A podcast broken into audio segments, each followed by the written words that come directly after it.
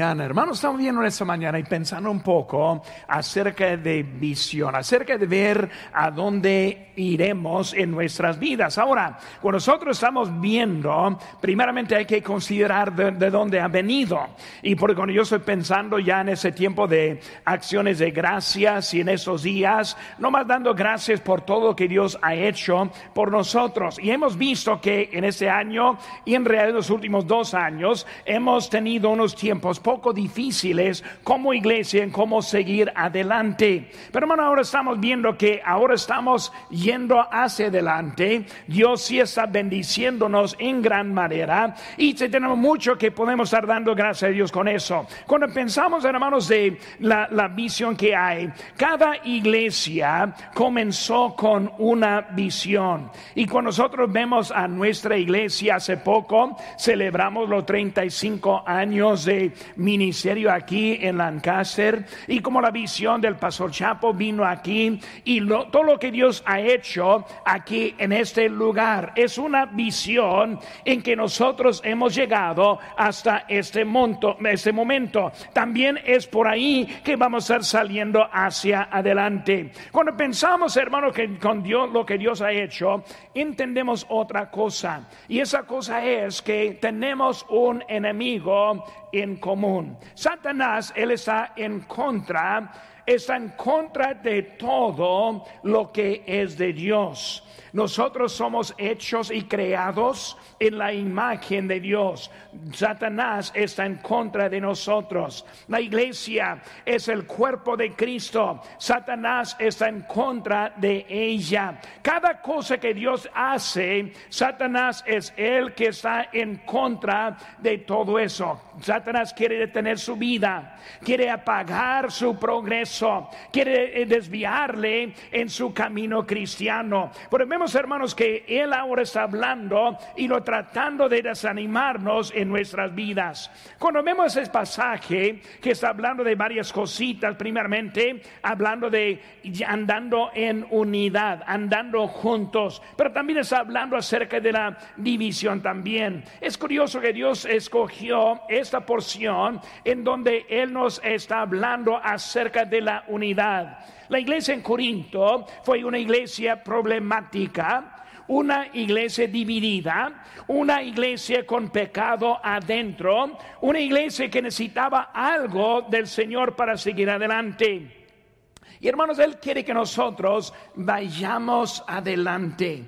Y ahora estamos entrando en la temporada de Navidad. Yo estoy esperando nuevos invitados para esas fechas, para poder también adorar a Dios juntos aquí en su casa. Pero hermanos, bien eso, quiero estar hablando un poco acerca de la unidad que nosotros debemos tener en nuestras vidas. Pero hermano, aquí están viendo y tenemos las notas ahí en sus manos esta mañana. Y espero que tenga ahora un lápiz, una pluma en que puede estar apuntando algo para que Dios tiene para nosotros en esta mañana. Hermano, cuando hablamos de la visión, o sea, la habilidad de planear, de, ir hacia adelante, de no estancarnos, de no, desviarnos, de no regresarnos, sino de seguir adelante, vemos unas cosas muy necesarias para nosotros en nuestra vida. Primera, primera cosa que vemos, hermanos, es la unidad en meta. La unidad en meta. Aquí están viendo, hermanos, en versículo número 10 de nuestro texto,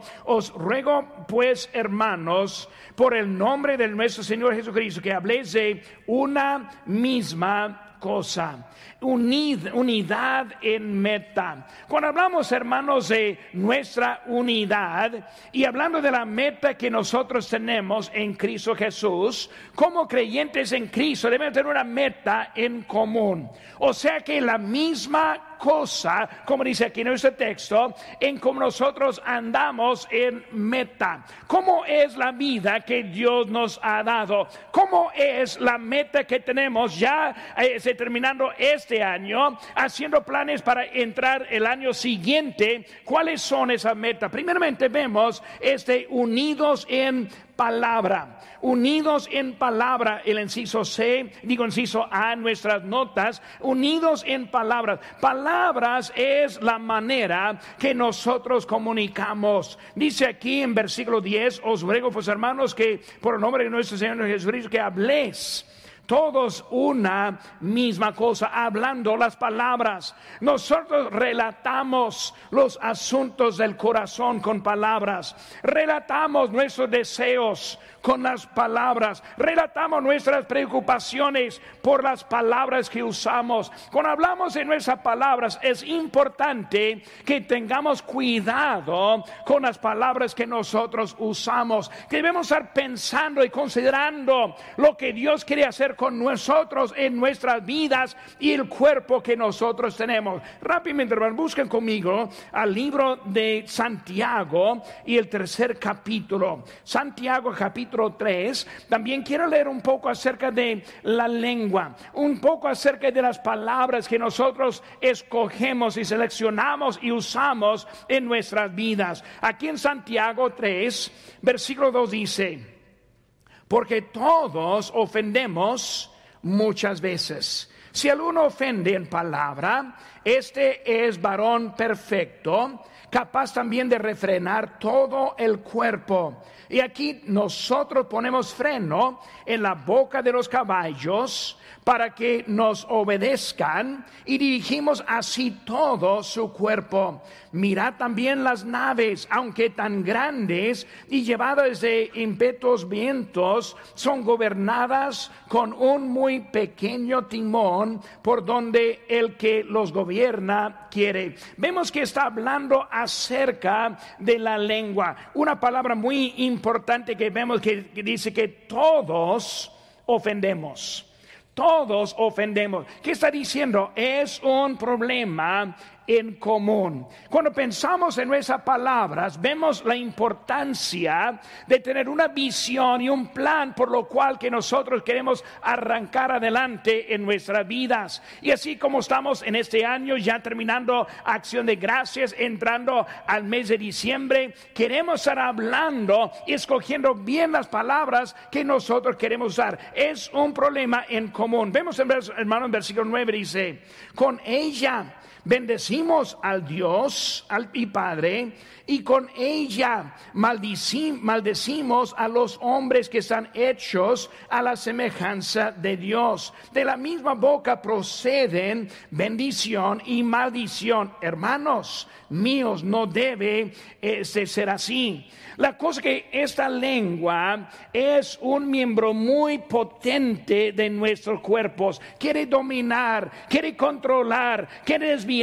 Muchas veces nosotros llegamos aquí con palabras adecuadas, bien bonitas, pero cuando salimos, ¿cómo es que nosotros hablamos a veces? ¿Cómo llegamos al trabajo y a otros que estamos de amigos de nosotros? Hermanos, debemos tener cuidado con lo que Dios nos ha dado en lo que son las palabras. Unidad, unidad con las palabras. También la, la conversación. Cuando hablamos de palabras, son las meras palabras que usamos, pero la conversación otra cosa. Es el asunto. ¿De qué estamos hablando? Ahora en esta semana estoy animándonos a que podamos juntos salir contratados, salir a invitar, hablar, con los vecinos, los amigos, los colaboradores, los que están en las tiendas, en el banco, en donde está saliendo ese día que estamos saliendo para extender algo de invitación en la conservación, conversación, o sea, la manera que estamos hablando del asunto de,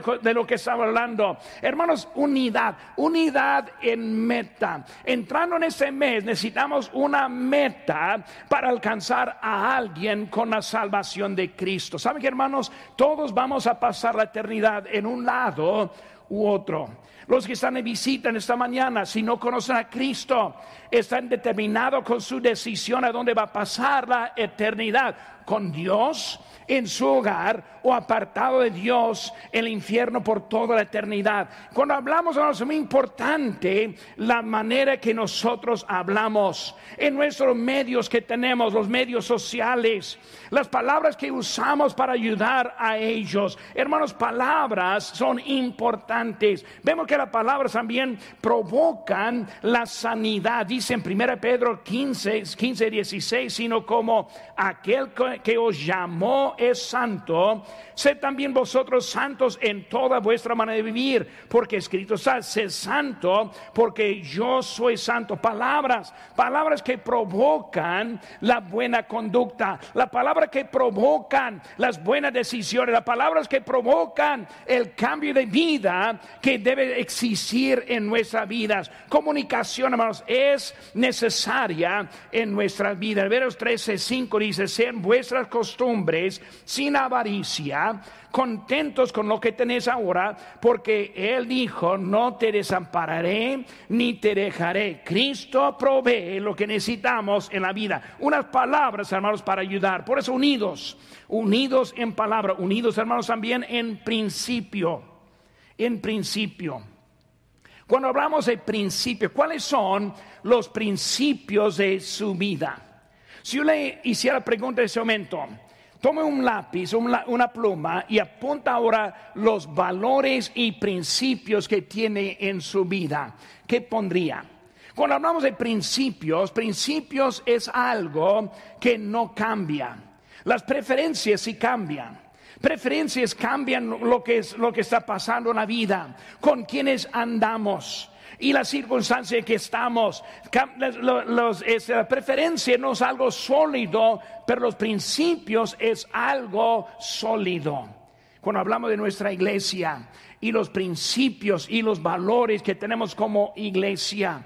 Debemos estar recordando y estar unidos en los principios y los valores de nosotros. ¿Cuáles son nuestros valores? Pues tenemos varios que tenemos en nuestra iglesia, varios principios. Pero cuando yo estoy pensando en este momento, estoy pensando más bien en el principio de este salir a ganar almas. Es un principio de nuestra iglesia.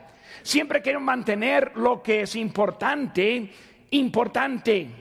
Lo que antes era importante, que todavía es importante, que no ponemos al lado lo que antes hacíamos. Y hermanos, ahora estamos en un momento en que podemos arrancarnos y volvernos a los principios, los valores que tenemos en nuestras vidas. Hermanos, es importante que estemos unidos en principio en nuestra vida. Principios basados en la palabra de Dios. Dice en Hebreos 4:12, porque la palabra de Dios es viva y eficaz, más cortante que todo espada de los filos y penetra hasta el partido del alma, del espíritu, las coyunturas y los tuétanos y discierne los pensamientos y las intenciones del corazón. Hermano, cuando hablamos de la palabra de Dios debe estar cortando.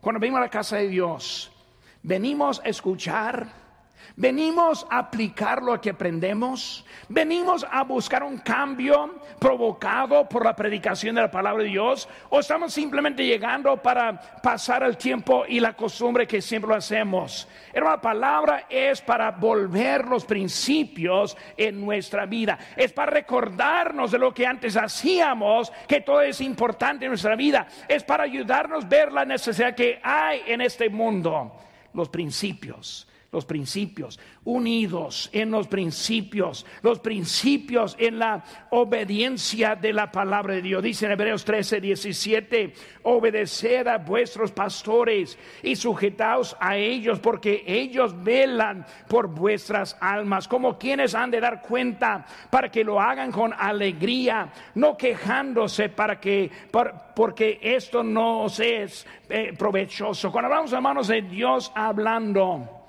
el pastor, el pastor ora por ustedes. El pastor se preocupa por ustedes. El pastor se fija cuando no está. De vez en cuando, pues muchos no, no veo siempre aquí adentro, pero yo, soy, yo siempre estoy buscando, siempre estoy mirando quién está aquí con nosotros. Siempre estoy contento cuando veo a alguien que no ha estado y ahora ha vuelto por un tiempo. Siempre cuando alguien está afuera por enfermedad, hermanos, Dios tiene a alguien para cuidar por nosotros va a dar cuenta. Cuando yo pienso en nuestro pastor Chapo y las decisiones que él toma todos los días en ese ministerio tan grande que tenemos, hermanos, él entiende que va a dar cuenta.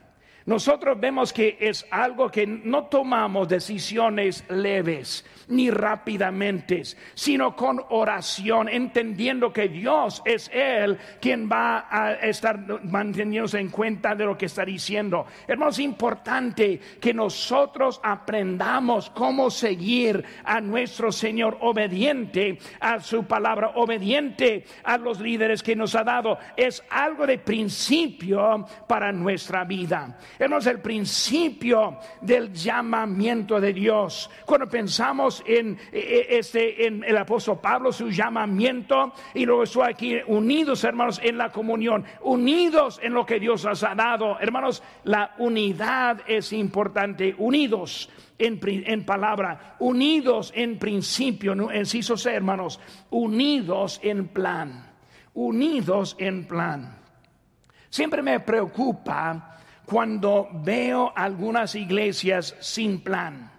Simplemente están yendo, pero sin tener un plan, una meta, algo en que quieren lograr como ministerio para, para ellos. Nuestra iglesia, Dios nos ha dado la bendición tener un pastor con un buen plan para nosotros, un buen plan para ayudarnos en nuestra vida. Hermano, el plan unido produce la armonía entre los hermanos. En Amos 3.3 dice, andarán dos juntos si no estuvieran de acuerdo, si no estamos unidos en un plan, no vamos a de acuerdo en lo que estamos haciendo. Un plan un plan para la salvación, lo que leímos ahorita, hermanos, volviendo a nuestro texto en 1 Corintios, capítulo 1, dice en versículo 18, porque la palabra de la cruz es locura a los que se pierdan, pero a los que se salvan, esto es a nosotros, es poder de Dios. Hermanos, es el plan de Dios la salvación. Versículo 21 dice, pues que ya es en la sabiduría de Dios, el mundo no conoció a Dios mediante la sabiduría, agradó a Dios salvar a los creyentes por la, por, la locura de la predicación. Dios está teniendo un plan para nosotros y la plan para la salvación. Hermanos, un plan para la pureza un plan para la vida santificada, apartada, viviendo para Dios, un plan para ese prepararnos para qué? Para un día estar con Él por toda la eternidad. Hermanos, esta vida es temporal. Esta vida no dura mucho.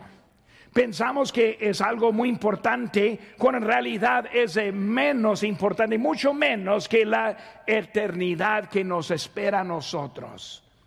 ¿Qué es para qué aprovecha? Para uno que gane todo el mundo solo para perder su propia alma. Hermanos, vemos que Dios está dándonos un plan, ese para nosotros, ese plan, la plan para Él y luego para andar con Él. En Romanos 16, 17 dice más, os ruego hermanos que os fijéis en los que causan divisiones y tropiezos en contra de la doctrina que vosotros habéis aprendido y, os apartéis de ellos. Hermanos, Dios os ha dado en su plan su doctrina pura en la cual que nosotros estamos andando. Cristo tiene mucho para nosotros, unidos, unidos. Segunda cosa, hermano, número dos, unidad en mente. Volviendo aquí en nuestro texto de 1 Corintios 1, vemos que dice unidos en una misma mente. Unidos en una misma mente. Cuando pensamos en la mente, en sí habemos unidos en práctica. Unidos en práctica. Hermanos, en nuestra iglesia tenemos unidad en nuestra iglesia nosotros estamos unidos en la práctica que nosotros tenemos. Tenemos un estándar por lo cual que nosotros estamos sirviendo a Dios. Tenemos un estándar para los que están tras de este púlpito. Dios ha puesto algo organizado para nosotros y para ayudarnos en nuestra unidos en práctica. Hermano, cuando hablamos de nuestra iglesia y nosotros unidos, vemos unas cositas que no cambian. Hermano, cambia el pecado. El pecado es pecado. El pecado sigue siendo el pecado. El pecado no cambia, no altera según la opinión de la sociedad en que vivimos. El pecado siempre es el pecado, hermano. Y debemos entender que es importante. En Dios ama al pecador. Pero hermanos, Él odia al pecado. Él está queriendo que todos se arrepienten y que vuelvan, Señor. Él quiere que todos, pero hermanos, es Él que está en contra. Vemos rápidamente, hermanos, el libro de este Proverbios, ahí en el Antiguo Testamento, Proverbios capítulo número 6, y ahorita vamos a volver aquí a Primera Corintios, pero quiero que veamos unas cositas importantes para nosotros. Proverbios, 10, Proverbios 6, versículo 16. Vemos rápidamente qué dice. Dice, hermanos, seis cosas aborrece Jehová y aún siete abomina su alma. Dice, hermanos, cosas. No, seis personas, no seis hombres, sino seis cosas hablando de lo que es el pecado. Luego empieza ojos altivos, lengua mentiroso, manos derramadoras de sangre inocente, corazón que maquina pensamientos inicuos. Y sigue la lista, hermano, de lo que es. Son cosas, o sea, pecados en que Dios aborrece. El pecado es el pecado. El pecado es lo que nos ha separado del Dios justo, del Dios ese santo, del Dios perfecto. Vemos que el pecado es la cosa que hace el problema con nosotros. Segundo Corintios 5, 21 dice, al que no conoció pecado, por nosotros lo hizo pecado, para que nosotros fuésemos hechos justicia de Dios en él. Cristo, hombre perfecto, hombre Dios en la carne, se hizo pecado, o sea que él puso el pecado en él. Dios aborrece el pecado hasta tal grado que su Hijo Jesucristo fue a la cruz del Calvario para pagar por nuestro pecado. Hermanos, Dios ahora hizo una manera para que podamos estar bien con Él. Pero hermanos, el pecado sigue siendo el pecado. Dios no ha cambiado su manera de pensar en el pecado. El pecado no hay nada bueno, es el pecado que llevó a Cristo a esa cruz. Hermanos, es importante que entendemos ese nosotros entendemos lo que Dios está haciendo, unidos, unidos en práctica. Si son hermanos, unidos en propósito unidos en propósito. Estamos hablando, hermanos, en ese momento acerca de nuestra mente. ¿Cuál es el propósito? Muchos pierden su propósito. Cuando cambian las circunstancias, cuando cambia el ambiente, cuando cambia el, conocimiento, muchas veces empieza a cambiar lo que antes pensaba en lo que antes era su propósito de la vida. Empiezan a enfocar en diferencias en vez de estar pensando en lo que nos junta. Pierde el propósito de la vida. Cuando pensamos en nuestro propósito, unidos en propósito, ¿cómo es el propósito? Primera cosa, hermano, que quiero que veamos es mi crecimiento. Mi crecimiento. Cuando hablo de mi propósito es mi crecimiento como su pastor hispano en esta mañana, si yo no crezco, menos van a crecer. Si yo sigo igual, van a seguir igual. Si vamos a tener una iglesia prosperando, es a ser porque tiene un líder que Dios está haciendo algo en su corazón. Porque cuando yo hablo, hermanos, de mi vida, y mi propósito es, primero es mi crecimiento. Mi crecimiento. Ahora, puede poner su nombre también en eso. O sea, su crecimiento. No el crecimiento de la persona al lado de usted. No el crecimiento de la persona que está en otra parte. No el crecimiento en comparación de otro que está ni está aquí ahora, sino que su propio crecimiento es el propósito de la vida. Primeramente, no, mi crecimiento, su crecimiento, el cambio en la vida, algo más sólido para que pueda seguir adelante con nuestro Señor. Mi crecimiento. Segunda cosita que veo, hermanos, también es mi familia. Mi familia. Vos hablan de propósito. Mi primer propósito es mi vida, mi crecimiento. Segundo es mi familia. Mi familia va tras de mí. Mis hijos, sus hijos, su esposa, los, los que están enseguida, están dependientes de usted primero para llevarles a ellos enseguida. En esta pandemia yo he observado a varios que han alejado las cosas de Dios. Y hermanos, sin excepción, se refleja en las vidas de la familia.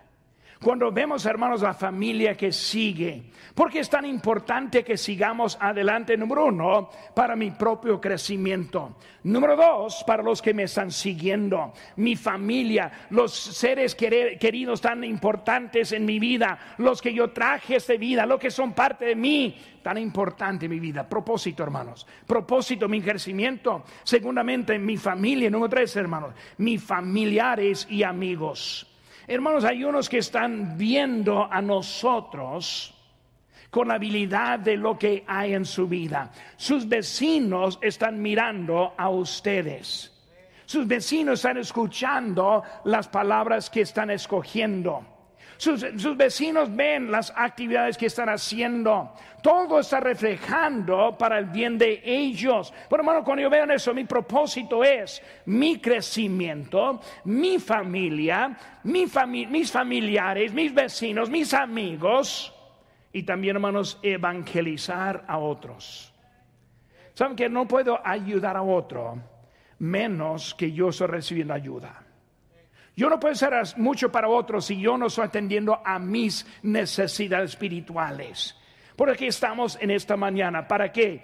Para aprender, para escuchar, para que el Espíritu Santo toque a los corazones. ¿Para qué? Para poner principios importantes y propósito en su propia vida. Y también la obra que está, y estoy pensando, recordando ahora la semana pasada, terminando la conferencia de misiones, hermanos, es una, un propósito de la vida. Esta manera vinimos aquí con nuestras ofrendas, recordando las promesas que hicimos. ¿Para qué? Para evangelizar hasta este mundo, misioneros que han dejado sus vidas aquí para seguir allá en otra parte y trabajar por nosotros que están haciendo esa labor en ese campo, en ese campo hermano. Importante que nosotros vemos el propósito en la vida.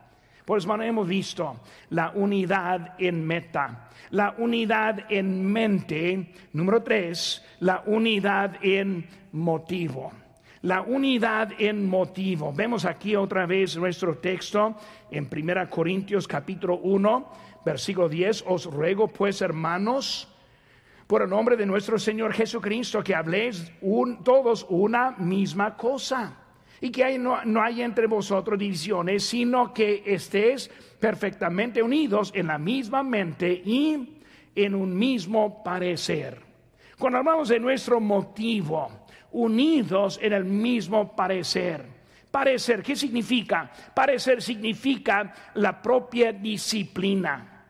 Parecer está hablando acerca de manteniendo derecho lo que está derecho, manteniendo correcto lo que es correcto manteniendo un motivo para seguir adelante, ni modo lo que está pasando en la vida, ni modo lo que sale de las noticias, ni modo lo que sale de nuestro este, gobierno. Todo derecho motiva, motivados por lo que Dios nos está diciendo. Debemos aplicar, la disciplina en nuestras propias vidas. Dice en 2 Corintios 13:5, examínanos a vosotros mismos si estáis en la fe Probaos a vosotros mismos o no os conocéis a vosotros mismos que Jesucristo está en vosotros a menos que estéis reprobados. Está hablando de examinar, examinar.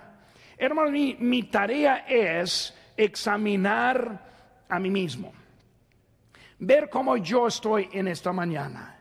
Y cuando llegamos a este momento, hay algunos que llegamos con necesidad. Puede ser una necesidad espiritual, o tal vez física, o tal vez económica, pero algo en su vida. Examinar cuál es su necesidad. Tal vez vino esa mañana y no tiene la certeza de la vida eterna. O sea, si usted se muriera ahora, no tiene la certeza que iría al cielo. Una necesidad. Examinar cuál es su necesidad esta mañana. ¿Qué está faltando en su vida en este momento? ¿Qué no está haciendo que antes hacía? E, estamos hablando de una disciplina propia en esta mañana, juzgando su propia vida de, lo que está haciendo la vida. Es igual que lo que vemos en la cena del Señor, cuando dice en 1 Corintios 11, por tanto dice, pruébese a cada uno a sí mismo y coma así del pan y bebe de, la copa. Dice, porque el que come y bebe indignamente, sin discernir el cuerpo del Señor, juicio come y bebe para sí. Está hablando, en, hablando de ser el Señor, pruébese, pruébese. Cada vez que nosotros tomamos de la cena del Señor, es una oportunidad de estar parando y diciendo, Señor, muéstrame lo que está faltando en mi vida. Enséñame el pecado que hay Señor, ayúdame en ese momento dedicar de nuevo mi vida para ti. Señor, quiero salir obediente a tus, a tus mandatos. Hermanos, en ese momento estamos hablando de examinando y probando y viendo cómo estamos esta mañana. Si están bien, es un motivo para andar adelante. Hermanos, este debemos estar viendo una manera para estar viendo. Quiero que el mundo pueda llegar al Señor, hermanos, por nuestra conducta por lo que nosotros hacemos, por la manera que, que nos andamos, la manera que hablo, la manera que me ven, la conducta, actividades. Hermanos, tener uno de motivo andando iguales, unidos, hermanos, en un mismo parecer.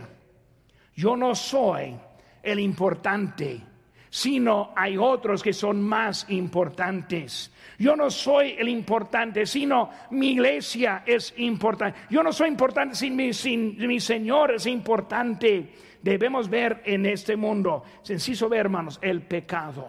El pecado. Cuando hablamos, hermanos, unidad en motivo, el pecado definido de Dios.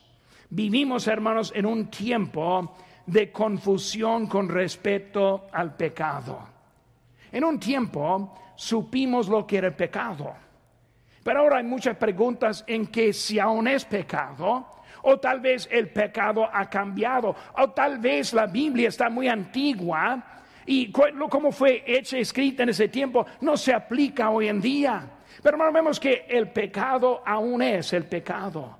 Y cuando hablamos del pecado, morales, hermanos, adulterio, fornicación, es pecado, homosexualidad es un desorden biológico y es un pecado. La confusión de identidad, de apariencias, mucha confusión que hay hoy en día que está provocando muchos andar en pecado. Hermanos, ese debemos estar unidos unidos en lo que Dios ha sido, definido ese pecado. Pecado, hermanos, de la opinión pública en, la opinión pública piensa que el, aborto está bien con respeto de un defecto de nacimiento, pero saben que hermanos no están seguros. Yo tengo una, una sobrina. Y esa sobrina, cuando mi este, cuñada estuvo embarazada, los doctores dijeron que ella iba a nacer mal. Y por su recomendación era abortar a esa, esa niña. ¿Por qué? Porque no va, no va a nacer bien. Ahora esa niña ahora tiene unos 20, no sé, 25 años de edad. Está completa en, lo que pues lo que es. No hubo nada de efecto. Pensaron que no, pero Dios es el quien sabe quieren ponernos en el lugar. Cuando hay casos de, la, de, la, de, la, violación o de otras cosas, pero hermanos, el bebé está siendo abortado, no los padres de ese bebé. Pero hermanos, en la opinión del público, trata de enseñarnos que en algunos casos está bien, hermanos, pecado todavía es el pecado. El mal todavía es el mal. Pero vivimos en tiempo cuando estamos tratando de, de, seguir adelante, pero con pensamientos de lo que está pasando en este mundo. El pecado, hermanos, de la opinión también personal Hoy en día hay mucho aceptado acerca del sexo abierto. Ese, hablando de lo que está bien si otros andan mal, cuando en realidad, hermanos, es lo que está mal siempre está mal. Es Dios quien define el pecado. Hermanos, en la creación de Dios, del hombre, dice en Génesis 5, este libro, este es el libro de las generaciones de Adán. Cada día en que creó Dios al hombre a semejanza de Dios lo hizo, varón y hembra los creó, los bendijo y llamó el nombre de ellos Adán el día en que fueron creados. Dios es Él quien estableció el orden, el orden del matrimonio, el orden quién es el hombre, quién es la mujer, el orden que hay en nuestra sociedad. Hermanos, estamos viviendo en un tiempo. Por eso ese parecer la propia disciplina, pecado definido por Dios en sí sus hermanos, la predicación. Versículo número 21 nos dice, pues ya que en la sabiduría de Dios, el mundo no conoció a Dios mediante la sabiduría, agradó a Dios salvar a los creyentes por la locura de la predicación. Cuando hablamos de la predicación, es al mundo locura. Lo que está diciendo ese momento al mundo es locura. El mundo comprende lo que está pasando aquí. Pero con Dios vemos que es la sabiduría. Yo recuerdo como un niño de siete años de edad en la predicación de la palabra de Dios. Yo, respondí, vine al, al altar y acepté a Cristo como mi Salvador. Una decisión que cambió mi destino en su totalidad. Hermanos, cuando hablamos de lo que es locura al mundo, es sabiduría a Dios. Pero ¿por qué seguimos confiando en lo que dice el mundo? En la opinión del mundo. Cuando está en desobediencia a la palabra de Dios, cuando es Dios. Hermanos, visión. Entrando ahora con un nuevo principio es una nueva meta, una nueva mente, un nuevo motivo para seguir adelante con el Señor. ¿Cómo es su vida en esta mañana? ¿Cómo está entrando en esta temporada? ¿Cómo está pasando el tiempo que hemos estado? ¿Qué visión tiene para el año próximo? ¿Qué le falta para esta temporada para alcanzar a alguien para Cristo? Necesitamos una nueva visión.